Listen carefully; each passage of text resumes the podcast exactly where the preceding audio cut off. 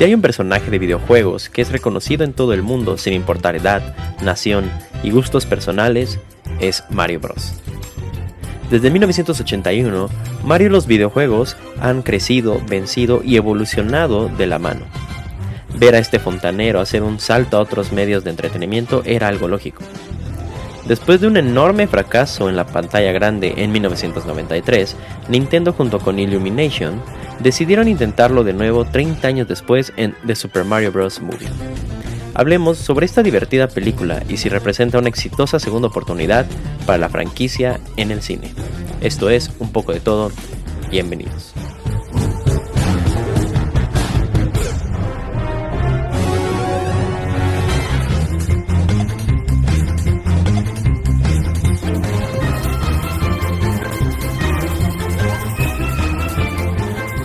Muy buenas a todos, bienvenidos a un capítulo más de un poco de todo. En esta ocasión eh, vamos a hablar sobre un estreno recién salido del horno. Justito, justito acaba de salir eh, aquí en los Estados Unidos. Salió apenas el día de ayer, 5 de abril. Estamos grabando el 6. Eh, y justamente ayer al estreno fui a ver la película. Y es la película, nueva película de Mario Bros. una película bastante anticipada. Em, había mucha, mucha expectativa sobre qué, íbamos a ver en la película, qué tan bien iban a estar los personajes, qué tanta lealtad, se puede decir, había como iba a haber hacia los, eh, los juegos. Em, y les puedo decir de entrada que es una película que cumple, em, que ofrece lo que se esperaba y te hace pasar un muy buen rato. Es una película que te hace pasar muy, muy buen rato. Em, a ver, primero que nada, este, como dije en la intro, pues, estamos hablando de Mario Bros. Eh, Mario Bros, este personaje creado por Shigeru Miyamoto en 1981, ha sido un icono para los videojuegos eh, desde ese entonces. Eh, creo que es un de los personajes más reconocibles de los videojuegos, si no es que el más reconocible de todos los videojuegos. A lo mejor se me ocurre le podría competir Pikachu a diferencia de que Pikachu realmente no está 100% apegado nada más a los videojuegos, porque está el anime, están las cartas, están este, las películas, eh, productos, bla, bla, bla. Em, de, todo el universo de Pokémon. En el caso de Mario, siempre ha sido los videojuegos. ¿no? O sea, no, no, hemos tenido un, un anime sobre Mario. Bueno, a lo mejor ha habido intentos sobre las caricaturas, pero no hemos tenido un anime. Y pues eso creo que lo pone todavía en un lugar más importante dentro de la historia específicamente de los videojuegos. Em, ¿Qué se puede. ¿Qué podemos decir también? Este. Lo que, lo que ha sido Mario junto con Nintendo, ¿no? Han sido como estos bastiones de, la industria de los videojuegos. Eh, si ha habido alguien que siempre, o la mayor parte de su historia ha tenido éxito, ha sido Nintendo junto con Mario. Las, las, las consolas, los juegos, eh, han tenido sus tropiezos, han tenido sus experimentos. Eh, sin embargo, siguen ahí en lo más alto, ¿no? De las, de las ventas, del marketing, del éxito. Entonces, como dije, era, era bastante lógico que se intentara hacer este salto, ¿no? De, del sector de los videojuegos a otros medios de entretenimiento, fuera de los productos y del marketing, eh, también a, pues a lo que son las caricaturas, ¿no? A la televisión, ¿no? Sobre todo ahorita, como vimos en las películas. Así que em, Mario Bros, como comento, es historia pura de los videojuegos. Eh, un, lo, quiero enfatizar tanto porque es un paso bien dado para Nintendo y Mario. Es un paso bien dado para todo, para toda la industria. Eh, lo, que han revolucionado en cuanto a las consolas, eh, eh, los géneros de juegos, este, básicamente el plataformeo, ¿no? Que a lo mejor no necesariamente Mario Bros fue el primero en, incursionar en un juego de plataformas, pero fue el que, se lo, el que lo adueñó, lo mejoró y lo pasó al siguiente nivel y que pudo hacer la transición del 2D al 3D y, e incluso no solo quedarse ¿no? En, en, en, el género de las plataformas, sino explorar en el género de las carreras con Mario Kart, que es un gran juego, el de los minijuegos con Mario Party, eh, Paper Mario con RPGs, este, pelea con Super Smash, cosas así. Entonces, además abarca muchísimas cosas Mario Bros. Ya eh, los, juegos de deportes incluso, está Mario Golf, está Mario Tenis, está Mario Fútbol, está Mario Basketball, está Mario, Mario y Sonic en los Juegos Olímpicos, que los llevan sacando desde Beijing, si no me equivoco, 2008. Eh, o sea, la, historia de Mario dentro de, todo este, de, ya la cultura popular y la anterior es, es muy, muy, muy cañona. Em, ya habían intentado hacer un, una película de Mario Bros. Se intentó en 1993. Eh, es una película que está recordada por ser un completo fiasco. Eh, fue un fracaso total esa película. La adaptación estuvo pésima, creo yo. Eh, el diseño de personajes. Eran otros tiempos, sí. Pero creo que todavía, incluso para los estándares de esa época, era algo, fue algo sigue siendo algo eh, lamentable. Lamentable. Em, este fue fue dirigida por Rocky Morton, em, protagonizada por Bob Hoskins y John Leguizamo, que pues sobre todo por ejemplo John Leguizamo es un actor bastante vigente hoy en día y a pesar de eso pues este la película no, no logró tener nada de, de éxito. Está, tiene reseña de 28% en Rotten Tomatoes actualmente. Este, incluso comercial, pues, comercialmente creo que juntó 17 millones a nivel internacional. Y en Estados Unidos eh, juntó un total de 38 millones de dólares en ese entonces lo cual lo dejó muy por abajo de su presupuesto. La película costó aproximadamente entre 42 y 48 millones de dólares, solo logró recaudar 38.9, entonces fue un fracaso total. Desde ese entonces se había quedado ya muy en la congeladora la idea de poder ver a Mario en el cine. Eh, quedó tan mala esa idea y ese, ese recuerdo que no veíamos cómo pudieran volver a intentarlo. Ahora, clave, clave en esta película fue que fue una adaptación live action. O sea, quisieron este, pasar a Mario Bros. De, la animación de los videojuegos a un live action. Fue aún peor. Es, un producto que tiene que estar hecho por animación. Eh, de fantasía, 100%. Todos los personajes, todo el universo que envuelve a Mario Bros. es de fantasía. Entonces, creo que ese fue el primer error. Aunque, recordando que sí, era muy complicado como imaginar hacer otra cosa mucho menos animación en ese entonces. Eh, llega el desarrollo para esta película. Em, dato muy curioso. Este. Se había comentado, ¿no? Que se había intentado. Que se iba a intentar hacer otra película. Em, Shigeru Miyamoto ya lo había comentado varias veces. En 2014 hay un hackeo por parte de un grupo hacia Sony Pictures en el que se filtra demasiada información. Entre, estos, entre, estas filtraciones eh, salen a la luz unos correos que habían tenido Nintendo con Sony Pictures Animation hablando sobre este sobre que Sony ya llevaba varios ya, ya, había, ya llevaba varios intentos este, eh, para comprar los derechos de la franquicia de Mario. Por varios años ya habían intentado comprar estos derechos. Eh, no se había llegado a nada. Em, en, octubre de ese año se comentó que ya no se va a intentar nada y que después este, el mismo, eh, cerrada ya esa relación, Nintendo empieza a trabajar con Universal para crear el parque de Mario Bros. Eh, si, no lo saben, ya ahorita creo que ya existen dos. Existe uno en Tokio y existe uno en, si no me Los Ángeles, California, que se llama Super Nintendo World. Entonces en el parque de Universal Studios eh, se llega a este trato ¿no? entre Universal con Nintendo para poder hacer este parque, para que ellos pudieran usar los derechos, claramente. Y de ahí eh, Miyamoto comienza a sentir que esto era un buen camino para pasar entonces a hacer una, una nueva película. Igual de la mano de Universal con el estudio específico de Illumination. Illumination son los que específicamente están a cargo de eh, mi villano favorito, el Minions, ¿no? Ese es el gran estandarte que tienen ahorita. Entonces, es una muy buena animación, es un buen estudio de animación, tiene un, estilo muy peculiar que quedaba muy bien con el estilo que, que, tiene Mario Bros. Colorido, los personajes como chonchitos de diferentes formas. Era una muy buena idea. Entonces, eh, Miyamoto empieza en 2017 a, planear y entrar en pláticas con Universal y Illumination para empezar a planear lo que sería una nueva película de Mario. Eh, se había planeado, obviamente, un estreno para el 2020. Bien sabemos, vino la pandemia, entonces todo se tuvo que mover.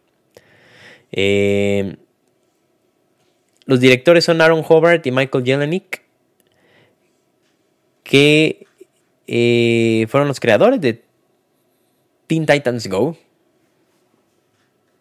Y también, este, también llamaron al escritor, al screenwriter de, eh, de, la película de Minions, de, El ascenso de Gru, para trabajar en la película.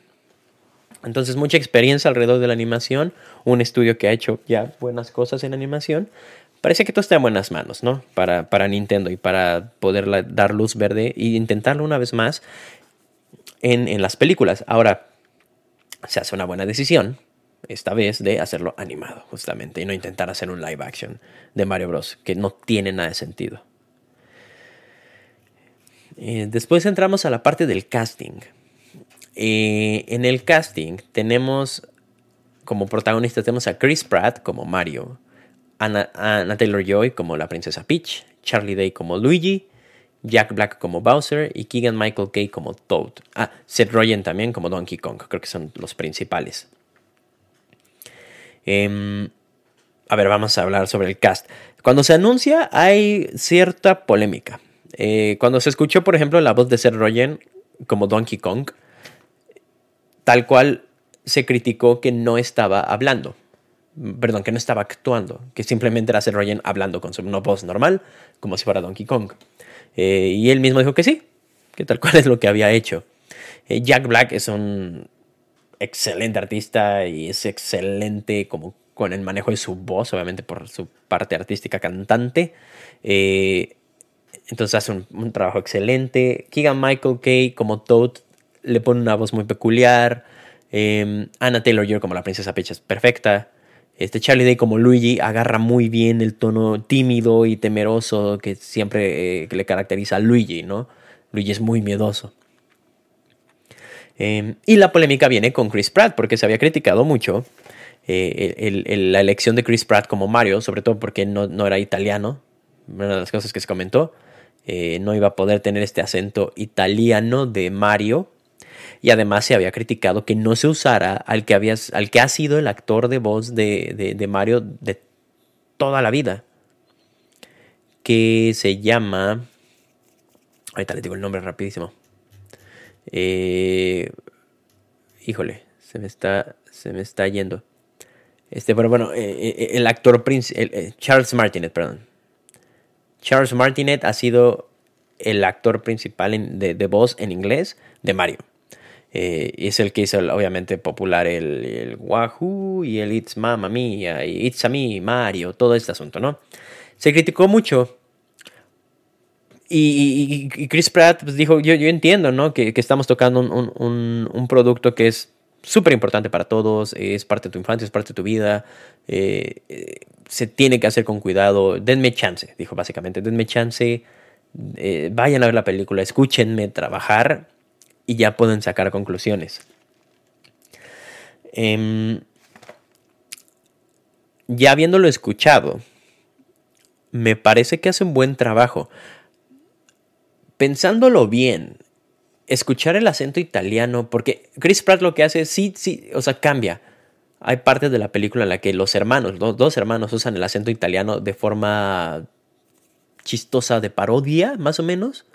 O sea, como para forzar sus raíces italianas, pero la historia o ellos están ubicados en Brooklyn, ellos viven en Brooklyn, entonces tienen un acento normal de Brooklyn, inglés, inglés norteamericano. Entonces, em, pensándolo bien, a ver, Mario habla muchísimo en la película, entonces tener a Mario con el acento italiano toda la película habría llegado a ser un tanto irritante, se habría visto demasiado em, caricaturizado, por decirlo así. O sea, no, no, te podrías tomar muy en serio a Mario si siempre estuviera hablando con este acento italiano. Sí lo intenta y se hace muchas frases este, Chris Pratt con eso, pero... Em,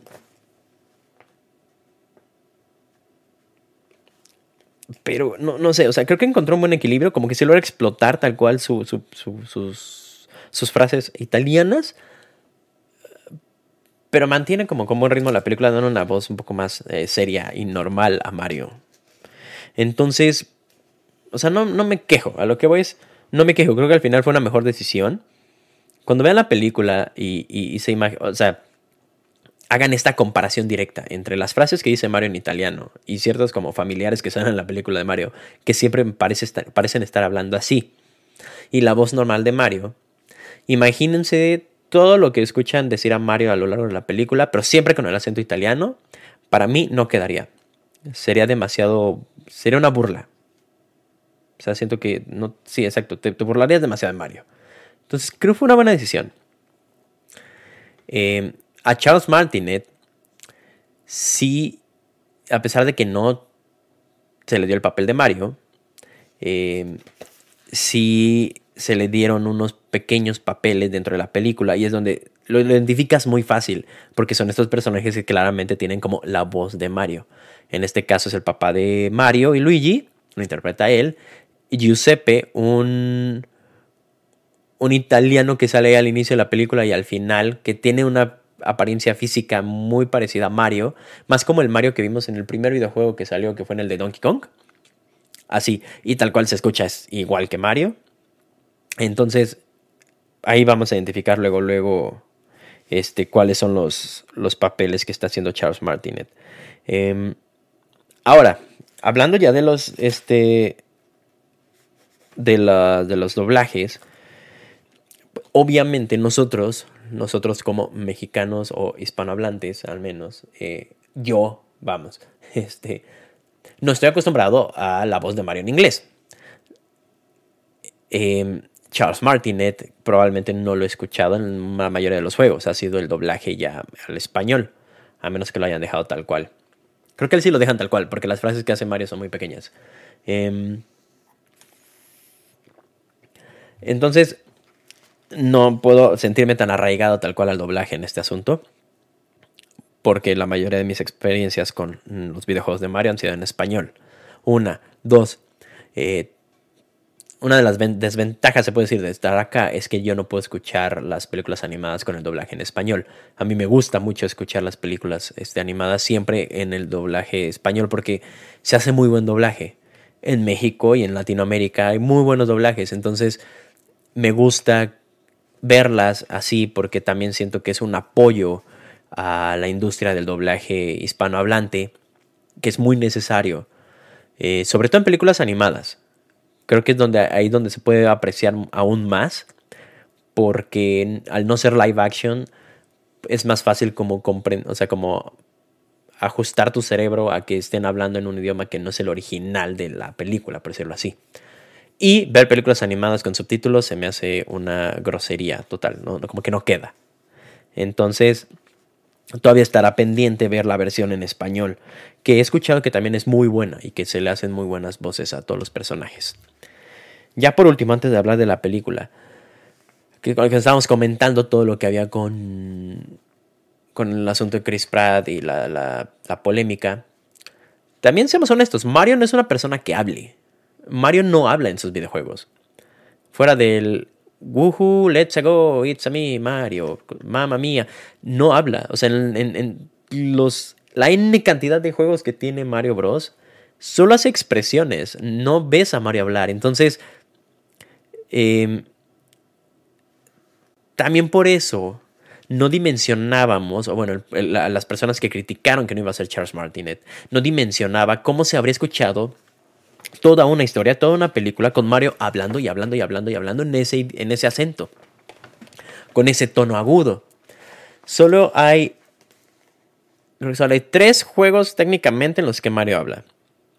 Super Mario Sunshine, eh, donde habla incluso con una voz normal. Eh, Super Mario RPG Legend of the Seven Stars no habla, de hecho, de hecho, si buscamos tal cual los juegos en los que habla, no habla, pero hace más expresiones.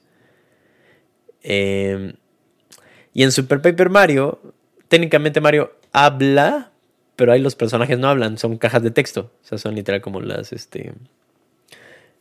Sí, o sea, como el diálogo en, una cajita de texto, porque el estilo es ese, como eh, dibujado.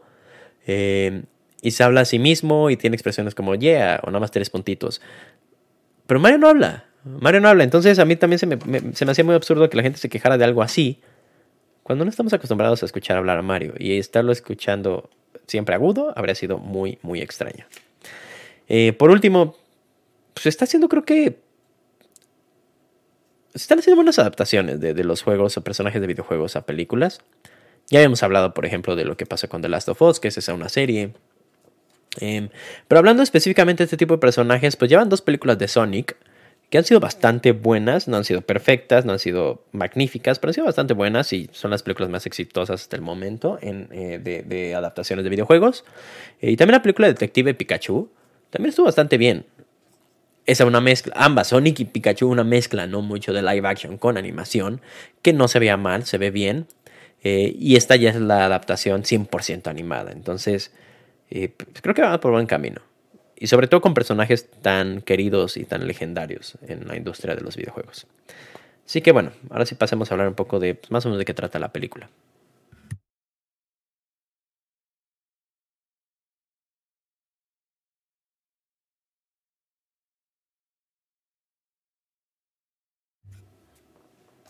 Muy bien. Em, a ver, es una película simple, es una historia simple. Em, no nos vamos a poder meter en, qué significa esto y qué, símbolo hay acá y qué nos quiere enseñar y la lección. No hay mucho de eso. Eh, la historia es muy directa. O sea, Mario y Luigi viven en Brooklyn, tal cual, nuestro mundo, se supone, nuestro planeta Tierra. Viven en Brooklyn y tienen, empezaron un negocio de plomería entonces, este, técnicamente ahorita son el reír, son los fracasados, no tienen trabajo, pero ellos tienen fe, ¿no? Son hermanos muy unidos. Mario siempre ha cuidado de Luigi, Luigi siempre ha estado para Mario. Em, por X o Y razón, se meten, tienen unos problemas, se meten en una pipa y terminan en el mundo de Super Mario. Que es donde hay estos diferentes reinos. Está el reino de Donkey Kong, que está el reino de los champiñones, ¿no? Donde vive la princesa Peach y los Toads y el reino de Bowser, ¿no? que es el, reino oscuro y de lava y fuego y todo el asunto. Eh, entonces, básicamente, de nuestro mundo, se transportan como al mundo de los videojuegos. Eh, Bowser está este, quiere conquistarlo todo. Em, un twist aquí muy agradable, chistoso, que es que Bowser está enamorado de Peach y realmente se quiere casar con ella. Este, y pues Peach, eh, ya como esta princesa luchona y valiente, quiere ir a detener a, Bowser y se le une Mario en el camino. Luigi termina siendo secuestrado por Bowser y tiene Mario que ir a rescatarlo. ¿no? Ese es su motivo, no salvar al reino, pero salvar a su hermano, que va de la mano, ¿no? Entonces, historia muy directa, muy simple. La película en sí es corta, es una película corta, se pasa muy rápido, son 90 minutos. Em, de manera ya muy rápida ya estás en, en el clímax de la película. Y pues creo que dura lo suficiente. Creo que a lo mejor un poquito. O sea, bueno, a lo mejor me habría gustado que dura un poquitito más. Pero pues tiene sentido como para el, ritmo rápido de la película. Em, de lo que podemos hablar, a lo mejor de lo que nos deja, pues este, hay muy bonito énfasis en lo que es la hermandad. Eh, lo que es la familia, no tanto la familia, sino tal cual la hermandad, o sea, el amor entre hermanos y lo incondicional que es este tipo de amor. Eh, lo que está dispuesto a hacer Mario por Luigi. O sea, todo lo que, es, lo que está dispuesto a aprender, a hacer, pelear, luchar y, recibir golpes y todo este asunto solo por salvar a Luigi. Em, y Luigi que encuentra en Mario esta fortaleza para también intentar y vencer sus miedos y, salir de su, de su coevita, porque pues, Luigi siempre ha sido el, que tiene Mario, el que tiene que proteger Mario, el que tiene que cuidar, el que tiene que salvar. Eh, y llega un punto en el que Luigi se siente mal, que siempre es el que tiene que ser salvado. y se le tiene que unir a Mario y tiene que encontrar estas fuerzas y este valor de su hermano. Entonces, creo que esa es la gran lección alrededor de todo, de toda la película, la principal, ¿no? lo que es la hermandad. La crítica, ok. Eh, van a escuchar muchísimas cosas si no la han visto y si no es que ya lo han escuchado. Eh, la crítica especializada está haciendo pedazos a la película. Eh, aproximadamente tiene ahorita creo que un 54% Rotten Tomatoes por la crítica. Eh, se le critica este, que no hay buen desarrollo de personaje, que la historia es muy simple, eh, que no hay nada nuevo, que no está innovando, cosas así. La audiencia, sin embargo, la tiene en 98%. 95 creo que ya ahorita. Entonces tenemos otra vez este caso enorme entre la discrepancia de la crítica y la audiencia. Entiendo por qué. Aquí sí estoy muy del lado de la audiencia. Creo que la crítica no... Como que realmente no sabe de qué está hablando. Le estás pidiendo peras al olmo, básicamente. Se le está pidiendo desarrollo de personaje y buena historia y originalidad. De entrada, Mario Bros. Los videojuegos de Mario Bros. no son caracterizados por tener la mejor historia. O sea, la trama es de lo menos importante en los juegos de Mario. Eh, no, no ves este, estas historias que dices como, wow, está cañón, y los plot twists, y, y, el desarrollo, el arco del personaje de Mario, y como, no. Son historias muy sencillas. Realmente la historia sirve más como una excusa para la jugabilidad. Lo más importante en Mario es la jugabilidad. Es eh, cómo experimentas los juegos. Por ejemplo, cómo se pasó de, del plataformeo que todos conocemos en 2D, que vas de izquierda a derecha de Mario Bros a un plataforma en 3D, ¿no? Como cuando salió Super Mario, Super Mario World 3D. Ahí pasaste de, adaptar algo que va de izquierda a derecha en dos dimensiones, algo que puede ir arriba, abajo, izquierda, derecha en tres dimensiones. Esa fue la innovación. Realmente la historia, eh, en, la mayoría de los juegos es Mario tiene que salvar a la princesa Peach porque la secuestró Bowser. Punto. Últimamente se experimenta ya con otras cosas, ya quitando a lo mejor este estigma de la damisela en apuros, en que entonces Peach ya puede entrar al ruedo y también la princesa Daisy está ahí y todos los demás. Y ya no se trata de salvar a la princesa. Pero esa había sido la historia mucho tiempo y era muy, muy directa, muy sencilla, muy simple. Repito, más como una excusa. El valor de Mario está en experimentar la jugabilidad, adaptarse a los tiempos modernos eh, e intentar explorar otros géneros, como fue el Mario Party, como fue Mario Kart. Por ejemplo, Mario Kart, uno de los juegos más populares de Mario. Todo mundo juega Mario Kart. Incluso si no te gustan los videojuegos, has jugado Mario Kart. ¿Qué va a haber de historia ahí? Obviamente no hay nada. Nada de historia. Una historia, si acaso encontrarás alguna, muy simple, muy sencilla, ¿no? Entonces, cuando la crítica llega y te dice como, ay, es que la historia está muy simple. Pues sí, pero pues es que ese es Mario. Mario nunca ha tenido otro tipo de historia. No es la, no es la leyenda de Zelda, no es este es más, creo que incluso Sonic ha tenido historias más complejas, ¿no? No, no lo es. Es Super Mario Bros. O sea, aquí, aquí esta película se venía a, ver una buena adaptación en cuanto a la lealtad del diseño de los personajes, el mundo de Mario Bros. Em, la interpretación de cada uno, este, cómo, cómo podías transmitir lo que, te, lo, que tú ves en los videojuegos a un, a un, este, a un formato de película. Eso es lo que se estaba buscando desarrollo de personaje. No, claro que no va a haber desarrollo de personaje, pero nunca lo ha habido. Mario siempre es Mario. O sea, en todos los juegos Mario siempre pues, es, el, es el, el, cañón. A veces la riega, a veces no, pero... O sea, aprende habilidades y ya, pero va a vencer. No hay un arco evolutivo de Mario Bros. en las historias y, y que por todo lo que pasa para aprender. No, o sea, no se trata de eso. Mario no es eso. La esencia no es esa. Entonces, si esa es tu crítica, pues entonces no conoces a Mario. O sea, no, entonces no estabas esperando lo correcto de esta película. Y se ve del lado de la audiencia. La audiencia la tiene muy bien puesta porque es eso. O sea, tú vas a ir a ver la película a divertirte, nada más. A pasar buen rato. Repito, la gente que no juega videojuegos se puede echar un Mario Kart de vez en cuando. ¿Por qué? Porque es padre. Es padre la competencia, es padre divertir, juntarte con tus amigos y poder echar este, la reta de Mario Kart y echarte un Mario Party y jugar muchos videojuegos con todos tus amigos porque parece un juego de mesa. Cosas así, o sea, eso es Mario. Mario es entretenimiento puro.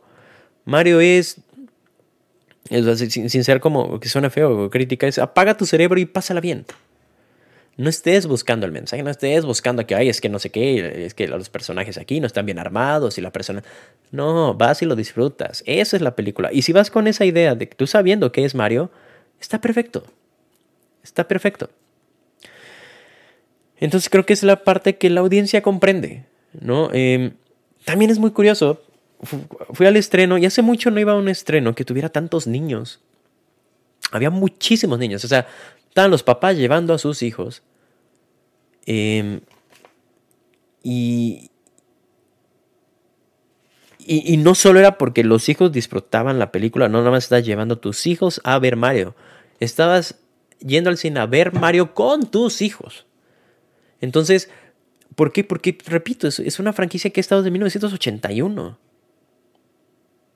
sea, son 40 años de Mario. Que ¿Cuántas generaciones cubre? Eh, todos en un, en un, en un, este, en un NES jugaron Mario Bros, ¿no? las generaciones anteriores. Después, o sea, es que, es que está muy cañón. Si hay, si hay consolas de, de, de videojuegos reconocidas a nivel mundial por toda la eternidad, siempre van a ser las de Nintendo.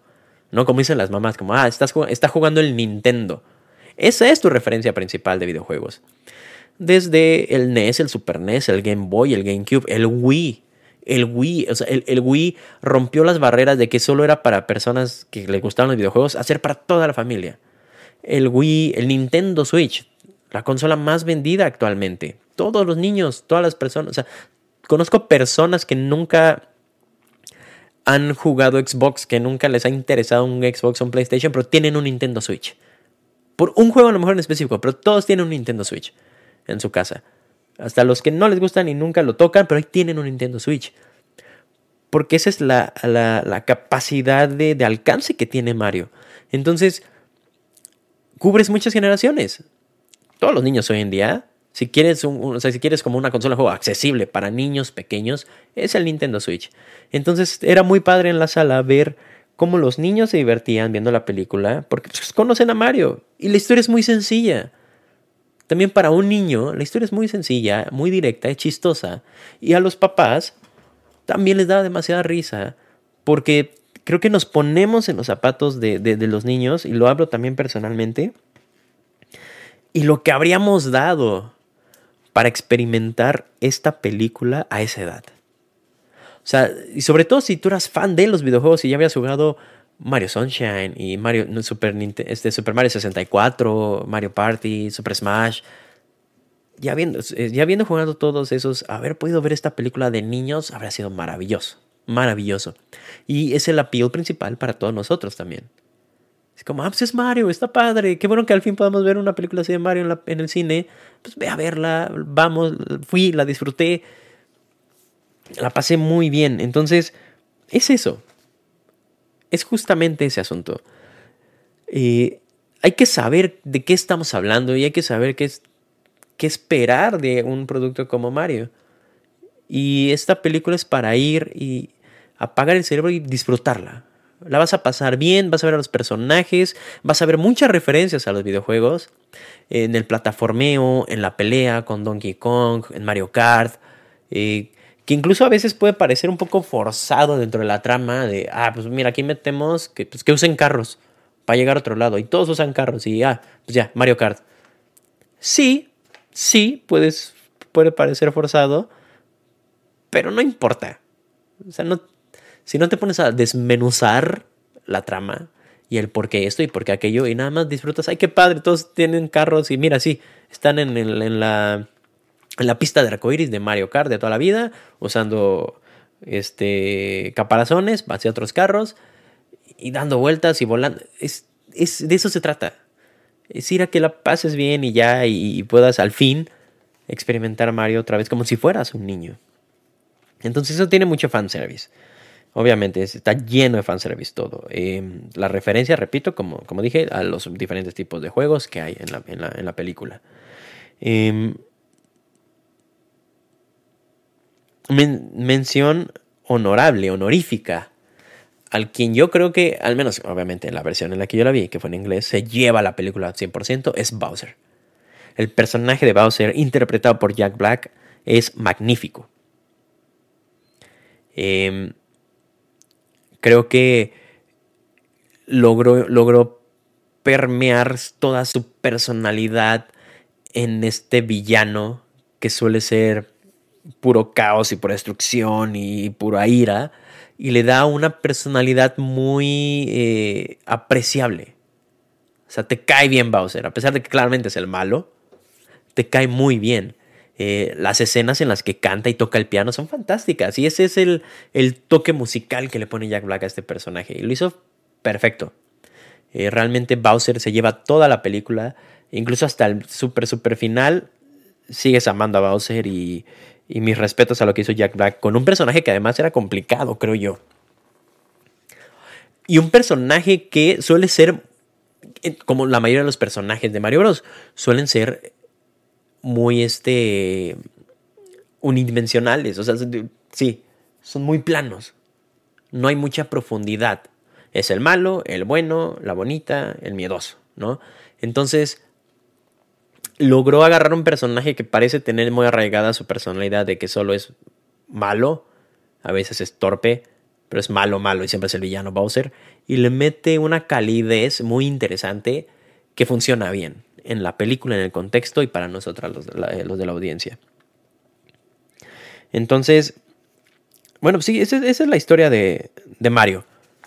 Creo que la el consejo que les puedo dar es no esperen nada. Eh, si conoces Mario, nada más vas a ir y lo vas a disfrutar. Eh, pasa un buen rato, ve y ríete, eh, disfruta, deleítate con la animación, está muy bien hecha. Toda la animación es este. El diseño, los colores, está todo muy, muy bien hecho. Se ve muy bonito. El diseño de los personajes es perfecto. Mario está hecho perfecto. Eh, Bowser, Donkey Kong, este, Luigi, la princesa, todo, todo está muy bien hecho. Es, un diseño muy bueno de todos los personajes. No le mueven nada. ¿Por qué? Porque así funciona. Y así son. Entonces, funciona eso muy bien dentro de la película y, y cumple. Creo que la, la conclusión es que la película cumple.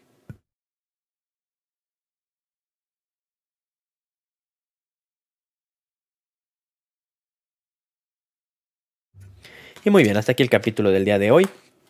Eh, espero les haya servido un poco también para comprender por qué esta discrepancia enorme entre la crítica y la audiencia. Eh, a lo mejor desmenuzar un poco más lo que has leído en internet, de si vale la pena no vale la pena la película. Yo digo que sí, vale totalmente la pena. Eh, no va a ser premiada, no va a ser este, legendaria por su historia, no, no, no revoluciona nada, no cambia tu visión de la animación no, no, pero tampoco creo que sea su intención. Nunca ha sido tal cual, creo que la intención de Mario, eh, narrativamente hablando. Es simplemente ve, pásala bien, ríete, disfruta, deleítate y acompaña a estos grandes personajes en, este, en, una travesía más que muchas aventuras han tenido y seguirán teniendo. Eh, Claramente dejan la película bien puesta para una secuela. Obviamente los números son los que van a hablar. Eh, tuvo una excelente recepción en, apenas que lleva dos días de estreno, ya lleva 66 millones recaudados, eh, con un presupuesto de 100 millones. Está proyectada la película para juntar 140 millones en cinco días aquí en, Estados Unidos y 225 eh, millones a nivel mundial a este ritmo, si en dos días lleva 66, yo creo que si lo rompe y creo que van a salir en números verdes, que sabemos que al final de cuentas es lo más importante en este, eh, en este mercado, en esta industria. Entonces, mientras haya ganancia, vamos a seguir teniendo productos y películas de Mario Bros. Si esta es la primera vez que me escuchas, muchísimas gracias por haber llegado hasta acá. Agradezco muchísimo por haberle dado clic y por habernos acompañado en esta película de Super Mario Bros. Si no es la primera vez que me escuchas, también te agradezco muchísimo por haber vuelto, por haber dado clic otra vez y les pido por favor que comenten, se suscriban si lo estás viendo en YouTube. Eh, si no te da tiempo, si no puedes ver el video, nos puedes escuchar en plataformas de audio. Estamos en Spotify, en Apple Podcasts, También deja ahí tu comentario, deja tus 5 estrellas, agréganos a tu lista de producción. Cualquier interacción con todos estos capítulos nos ayuda muchísimo para poder tener más alcance. Esto fue un poco de todo y buenas noches.